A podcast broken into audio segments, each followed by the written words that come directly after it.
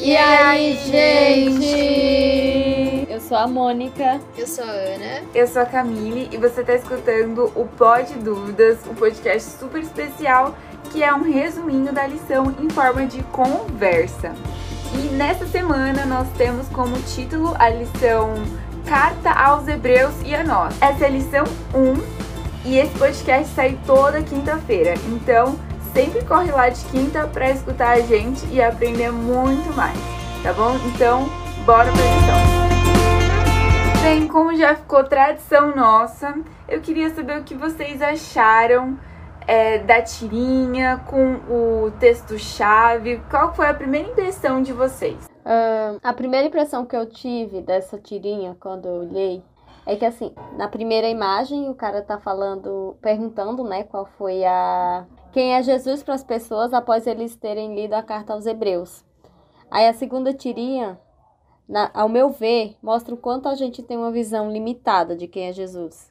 Porque cada um citou o que Jesus era alguma coisa e tal, mas acho que a gente às vezes tem essa, essa visão um pouco limitada de quem é Jesus. Ele é sempre além do que, do que a gente pode imaginar.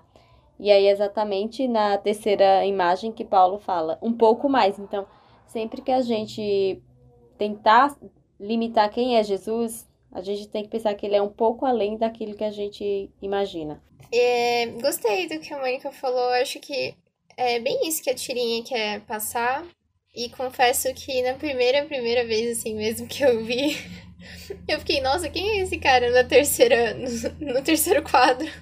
Demorou pra eu linkar Paulo e tudo mais, enfim. Mas eu achei legal porque é isso que Hebreus vai trazer é, uma visão mais completa ainda e de quem é Jesus, né?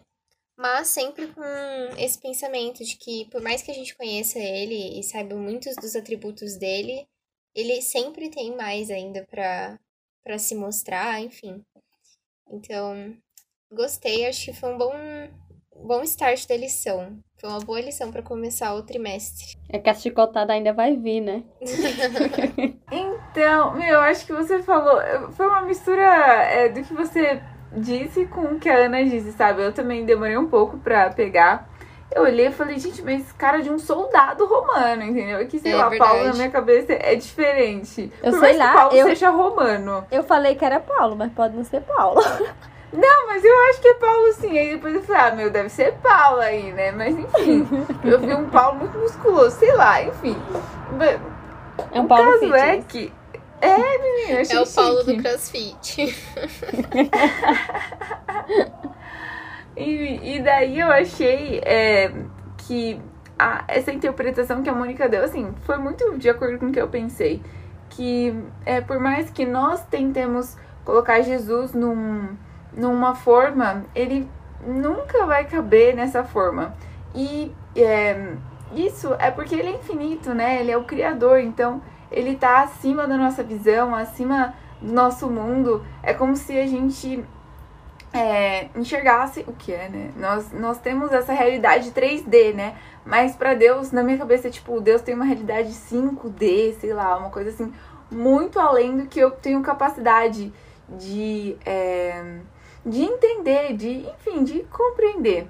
E Deus, Jesus, se fez homem para que eu pudesse ter o um mínimo de noção e eu pudesse, é, de acordo com o meu relacionamento, de acordo com é, o meu ambiente em sociedade e de acordo também é, com o que ele revela na Bíblia, eu possa descrever ele através de um relacionamento, né? Então é, é muito legal como é, Jesus sempre é um pouco mais, né? Sim, total. Eu acho que uma coisa interessante nessa lição é que, além de ser uma introdução ao livro de Hebreus, porque a gente está começando, né, esse estudo do livro de Hebreus, eu gostei do fato de que eles são trouxe esse assunto de perseguição. É, porque é algo tão mais. É, não, não sei se tão mais presente pra gente, mas eu não sei. É, eu sinto que é algo que às vezes se encaixa mais ainda na nossa realidade do que se encaixava no passado. Eu sei que no passado também eles sofriam e sofriam pra caramba, eu não quero desmerecer o sofrimento deles. Mas para nós é uma perseguição diferente, né? Eu não sei explicar eu isso. não, eu, eu, eu entendi. É, eu, eu vejo assim como que fosse uma perseguição sutil, sabe? É uma perseguição é, tão. Como eu posso dizer? Às vezes arraigada. É, que ela chega a ser sutil, sabe? Então, em relação a piadas, em relação a olhares. Então, tipo, é, mas não deixa de ser violenta, né? Essa perseguição que muitas vezes eu, eu enxergo. Exatamente, é o que eu ia comentar era isso, é que eu acho que a perseguição que eles sofriam lá naquela época era mais na, era questão física, né? Não que não tivesse a, a, a perseguição psicológica, porque se, e, se você tá sobre, sobre alguma pressão de alguma forma, seja física ou psicológica, isso vai afetar de qualquer forma. E é exatamente o que a Camille falou. É, talvez a perseguição aos cristãos hoje em dia ela, ela seja mais sutil, sutil assim, entre aspas, né? Porque em alguns lugares é totalmente escancarado e você ser cristão é um crime. Mas eu acho também vem da a forma como os cristãos daquela época é, não, não é rebatiam, não, não, não sei qual a palavra certa para isso, mas talvez a forma como eles mostravam Jesus para as pessoas, né? e a forma como a gente mostra. Então, a cobrança, talvez a cobrança atual seja maior porque a gente quer mostrar uma coisa que nós não fazemos, sabe? Então, as, é aquilo, as pessoas cobram o que a gente supostamente prega, entendeu? Mas não vive. Então, eu acredito que a questão da nossa perseguição ser tão forte atualmente é essa, essa questão. É que as pessoas, elas cobram o que a gente prega, porque talvez a gente não viva isso com tanta intensidade. Sim, eu gostei que você mencionou isso, porque uma vez eu ouvi uh, num sermão alguém dizendo que é, nós, principalmente nesse contexto mais ocidental, né, que eu acho que a gente sofre menos perseguição física, né, porque eu acredito que no Oriente é algo mais intenso, né? Porque você tem muitos países que são declaradamente muçulmanos, por exemplo, e aí tem esses grupos mais extremistas que fisicamente perseguem os cristãos, que não é o tipo de perseguição que a gente sofre no, no Ocidente, né? A gente sofre uma perseguição mais ideológica, talvez, é, no mundo das ideias, mas enfim. E aí a pessoa estava falando que nós não sofremos tanta perseguição, ou nós não sofremos tanta perseguição porque nós não incomodamos. Não que o cristão tem que incomodar as pessoas no sentido ruim dessa palavra, mas porque a gente não se destaca, a gente não mostra é, nossa verdadeira. É, nossa verdadeira pessoa como cristão, sabe? Se nós defendêssemos é, os bons princípios que a gente encontra na Bíblia, muitas pessoas ficariam incomodadas com isso com a justiça, o tipo de justiça que a Bíblia oferece, com o tipo de amor que a Bíblia oferece, muita gente ia se incomodar e aí sim a gente ia ver muito mais perseguição do que a gente vê hoje. Mas como nós somos parecidos com todo mundo, a gente segue o que todo mundo faz e, e vira mais um na multidão, não tem por que perseguir um grupo assim, se é um grupo tão semelhante, né? E. Enfim, eu, eu pensei. Desde que eu ouvi isso, eu sempre penso nisso e, e me faz é, refletir quão importante é se destacar positivamente, é, mesmo que isso é, inclua um tipo de, qualquer tipo de perseguição. Sim, total. Uh, uma, é, eu estava escutando o, o vídeo do BJ e ele falou uma frase que eu sempre escuto e eu concordo, mas depois eu parei para refletir e agora eu concordo metade. Eu concordo parcialmente. que é assim, é, que a árvore que dá fruto sempre recebe pedradas, né? Isso é fato. Em qualquer lugar que você vai, se você se destaca em alguma coisa, vai ter alguém para criticar você, você vai ser perseguido de alguma maneira. Só que aí, em contrapartida, eu fico pensando, às vezes a gente pode criar na nossa cabeça que está sendo atacado por alguma coisa e talvez a gente nem esteja, sabe? Mas só pela ideia de que eu sou diferente, eu estou fazendo alguma coisa.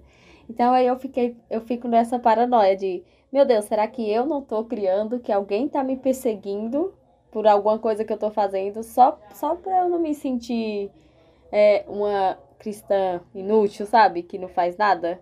Aí eu fiquei, né, eu fiquei nesse impasse. Eu, a frase é muito boa, mas na minha cabeça eu fiquei com essa paranoia de que às vezes a gente cria as coisas na cabeça, não é? Então, vai que eu tô criando uma perseguição que alguém tá tendo comigo, quando na verdade eu não tô fazendo nada e eu tô criando isso na minha cabeça pra me sentir melhor. Isso faz não sentido, sei. mas eu acho que é uma linha bem tênue, né?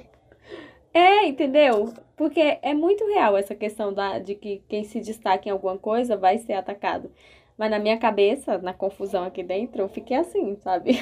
Não, mas eu acho que é muito real, é muito possível. E daí entra, né, a, a necessidade, tipo, de você olhar para Cristo. Porque a partir do momento que você tá olhando para Ele, você não vai se vitimizar.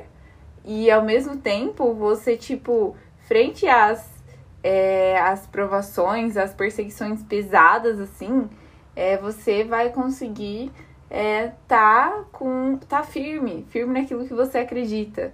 E é tão lindo falar. Eu tô falando isso pra mim, eu tô tipo, ai, Camille, belas palavras. Mas assim, é, é tipo, eu acho que essa lição ela já começou falando, filho, é um chamado, entendeu? E uma coisa que me tocou muito foi o desânimo, porque, sei lá, eu acho que uns tempos pra cá, pra mim, desânimo é a minha palavra. Se pudesse, assim, escolher desânimo, então, essa lição falou muito comigo em relação a essa parte. E eu gostei muito que trouxe outros pontos como é, a história de Elias, que muitas vezes você tá é, desanimado, tipo, aconteceu muita coisa boa, você tem muitos motivos para ficar feliz. Nossa, né? Tinha caído fogo do céu. Cara, fogo do céu. Enfim, muitas coisas boas. É, mas o fato de, tipo, é, a Jezabel ter falado para ele, né, que ah, eu vou te matar e tal, da mesma forma que você matou o, os meus profetas, enfim, isso deixou ele super assustado e ele fugiu, sabe? Então, ele tinha condição de não fugir? Tinha, entendeu? Deus, Deus daria esse poder, mas naquele momento ele simplesmente ficou com medo, entendeu? Ele quis morrer. E, e eu acho muito legal que a Bíblia não esconde essa realidade de sofrimento humano, né? Mas mostra como Deus ele é compreensivo é, como Deus ele quer cuidar das nossas necessidades físicas e também quer cuidar das nossas necessidades psicológicas. E da mesma forma com que ele nos chama, é, ele faz esse. Ele tem esse cuidado para com a gente, ele também é, nos chama para que nós tenhamos esse cuidado é, em relação às outras pessoas. E daí vem aquela história, né? Que o melhor jeito de você se manter quente é aquecendo outras pessoas, né? Isso que você falou de Elias, é... O livro de Ellen White que fala de Elias é os ungidos ou os escolhidos? Eu, eu acho que é os, es... eu acho que é os escolhidos. É o um, não, não é? é? É o um. É, o Patriarcas é e Profetas. É, é os escolhidos. Tá bom, na dúvida, na dúvida, lê os dois. lê os dois. Em algum desses lê dois tudo. livros. Em algum desses lê dois. Fala pra gente. Em algum desses dois livros tem esse capítulo em que fala só sobre essa questão do desânimo de Elias. E assim, quando eu li, sabe aquele tipo de capítulo que assim, você tem que até parar depois que você lê, porque eu falei, caramba, meu, como é que alguém escreveu isso há tantos anos atrás? E nunca foi tão atual. E aí é, enfim, eu não vou me debruçar muito nisso, pelo tempo também, mas enfim, vale muito a pena, é um capítulo super curtinho. E a visão que Ellen White traz desse, dessa parte em que Cristo fala, Elias, o que, que você tá fazendo aqui? Eu não te chamei para isso, eu te chamei para outras coisas, sabe? O que, que você tá fazendo aqui? Aqui não é o seu lugar, aqui não é onde você vai exercer sua missão. Enfim, é, eu acho que talvez a nossa perseguição, entre aspas, mas é, acho que por nós não sofremos essa perseguição, nós estamos muito mais vulneráveis ao desânimo, que eu acho que é tão ruim quanto, talvez. E realmente, é, o desânimo é algo que a gente tem que lutar muito contra, porque uma vez que você dá lugar para ele, é difícil. É difícil se livrar do desânimo. Teve, teve dois pontos aqui na lição que me chamaram. Esse de Elias foi um dos, que eu, eu até grifei aqui. E Camille, a, a palavra que me definiria seria cansada. Eu tenho usado a desculpa que eu tô cansada para tudo. E esses dias eu até chorei, porque eu falei assim, Deus, é, eu terminei de gravar o vídeo do Dúvidas, o último que a gente gravou, e aí eu cheguei em casa e eu fiquei, tipo, arrasada, porque eu tava assim, Deus, eu, esse não é o melhor que eu tô fazendo. Esse não é o melhor que eu consigo fazer para você. Então aí eu fico, começo a, a me questionar nisso, e aí eu realmente uso essa questão de que eu tô cansada para tudo. Mas de fato a gente usa isso como desculpa, porque quando a gente quer fazer alguma coisa, não tem, não tem cansaço no mundo que impeça você de fazer. Isso é fato. Só que a gente aprendeu a, a colocar sempre uma desculpa na frente das coisas, né? Então a minha palavra seria cansaço. E a lição traz um ponto aqui que eles falam sobre quando o pessoal estava lá quase entrando em Canaã, né? Que eles falam em números 13 e 14 que aconteceram duas coisas lá que o pessoal quase que não, não consegue chegar no final da jornada. E a primeira foi que os, os próprios líderes que estavam à frente deles começaram a espalhar dúvidas no coração deles. Então a gente já pega aí um, um peso, né, para quem é líder, que você tem que é, literalmente andar pisando em ovos para os seus liderados, porque qualquer coisa que você fala, se a pessoa não, se a pessoa tá firme só no seguindo o líder e não literalmente seguindo a Bíblia, que é o certo, isso é, é motivo para a pessoa se desviar. E em, em certo momento eles caíram, né, nessa questão que os líderes começaram a colocar dúvida no coração deles e eles se desanimaram e aí decidiram nomear um líder para eles, para levar eles de volta para o Egito. E aí a outra questão, na segunda vez, eles se envolveram com imoralidade e idolatria. E eu acredito que essa, essa segunda ocasião é um ponto bem forte até nos nossos dias atuais, porque tá tudo muito escancarado, principalmente a questão da, da imoralidade. E às vezes a gente tá envolto nisso e nem percebe, sabe? Você tá, tá habituado em, em um lugar que não era para você estar. Tá. E esse é um risco grande, né? E quanto à questão de Elias, quando uma coisa que me chamou a atenção foi a forma como, como Deus foi lá em Elias e, e mostrou para ele que meio, Deus meio que falou para Elias que ele estava ele tava fugindo, beleza, isso a gente já sabia, mas ele estava se acomodando no medo dele, né? Então, Deus foi lá, só que Deus não chegou já apontando e colocando o dedo na ferida. Deus sabia que Elias estava com medo, isso era fato. Só que Deus cuidou dele primeiro. Primeiro Deus deu a comida, deixou ele descansar e depois Deus mostrou que, meu, foi tipo assim, eu tô com você e nada vai acontecer. Só que Deus ele cuidou primeiro. E aí eu acho que às vezes falta isso na gente como cristão. Cuidar primeiro e depois a, é, mostrar a realidade, sabe? Isso aí. Concordo. Bem, gente, e eu queria saber o que, que vocês vão levar é, dessa primeira lição de Hebreus? Eu acho que trouxe de volta é, é, esse pensamento, né, de que servir a Cristo é bom e ele traz uma paz e uma alegria que nenhuma outra coisa nesse mundo vai trazer. Porém, também tem essa parte da perseguição e de que nós, a, a partir do momento em que né, estamos ali firmes e fortes, a gente vai ter que se deparar com situações que não vão ser agradáveis, né? É, mas eu, eu gosto de um exemplo que eu ouvi uma vez, é, que foi Pedro. E eu acho que, nesse sentido, Pedro talvez seja um, um dos grandes exemplos é, pra gente nesse período que nós com certeza vamos passar. E, aliás, já passamos, porque o período em que a gente vive já é um período de perseguição e é, prévia, né, do que vai acontecer no futuro. Mas Pedro tem aquela parte nos evangelhos que Cristo fala que vai ser morto e tudo mais. E aí Pedro fala: Não, Senhor, tomara que nada disso aconteça com você, não sei o quê. E aí Jesus fala: Não, tem que acontecer sim.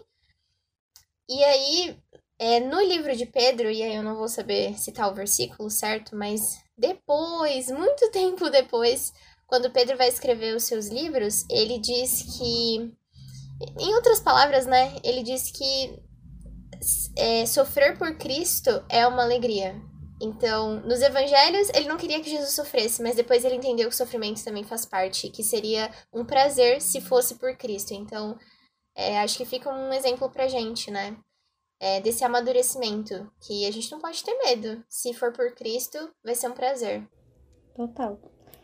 Uh, um ponto que eu ia trazer era esse que a Ana trouxe, que, que na lição até fala, né? Que seguir a Jesus é como uma faca de dois gumes, que tem a parte boa, mas também tem a parte das adversidades, que você nem sempre vai ser você que escolheu seguir por esse caminho. Isso é meio que uma consequência. Mas eu acho que o que a lição traz é, é que Jesus está com a gente em qualquer momento, sabe? Ele teve lá com Elias na hora que Elias teve medo e ele está com a gente em qualquer momento. Só que a gente precisa dar essa oportunidade para ele. E eu acho que tirar a barreira das desculpas que a gente dá já é um passo bem grande para isso. Incrível. Quando vocês estavam falando, me veio uma música do Wesley Fonseca que diz assim que vai chover quanto for preciso para crescer, me podar, quanto for preciso para mudar, para que eu tenha em mim um pouquinho de você, me esvaziar no fim para me encher do teu querer. E eu acho que é exatamente isso, sabe? É, perseguições, elas não são agradáveis, mas é uma realidade no, no, na vida, é uma realidade. E Cristo, em meio a essa realidade tão tenebrosa, né? Ele veio ser a nossa esperança. É, e eu achei incrível que a lição trouxe que os sofrimentos é, eles podem ser bênçãos nas mãos de Deus. E Ellen White diz aqui nas, cita, nas citações de sexta-feira que é, os planos dos inimigos é, podem parecer bem preparados e firmemente estabelecidos, mas Deus pode derrubar os mais fortes deles. E ele faz isso em seu devido tempo e maneira, quando vê que a fé de seus servos foi suficientemente provada. E ela diz também, ela incentiva, né? Tenha fé em Deus. Ele conhece suas necessidades, ele possui todo o poder, seu infinito amor e compaixão não tem fim. Não receie que ele deixe de cumprir sua promessa. Ele é eterna verdade, jamais mudará a aliança que fez com os que o amam. Então, aí também diz, né? E considerar seus servos fiéis tudo que as suas necessidades requerem. Enfim, então, eu acho que essa lição é um chamado, assim, pra gente olhar para Jesus é, como, como se fosse é, dependendo da nossa vida, né? Porque literalmente a nossa vida depende disso. E um chamado não para ter um peso, né? É, pra gente se agarrar nas mãos de Deus, mas simplesmente é, deixar com que o braço estendido de Deus nos alcance porque não tem a ver conosco, mas tem a ver com nós permitirmos que Deus haja em nós é, nessa corrida, de forma com que o relacionamento com Cristo seja mais e mais fortificado todos os dias. Bem, é isso, gente. Muito obrigada por ter chegado até, até aqui. Beijões e até semana que vem, viu? Quero te ver aqui. Até. Escutar. Sei lá. É isso aí. Você aqui. Tá?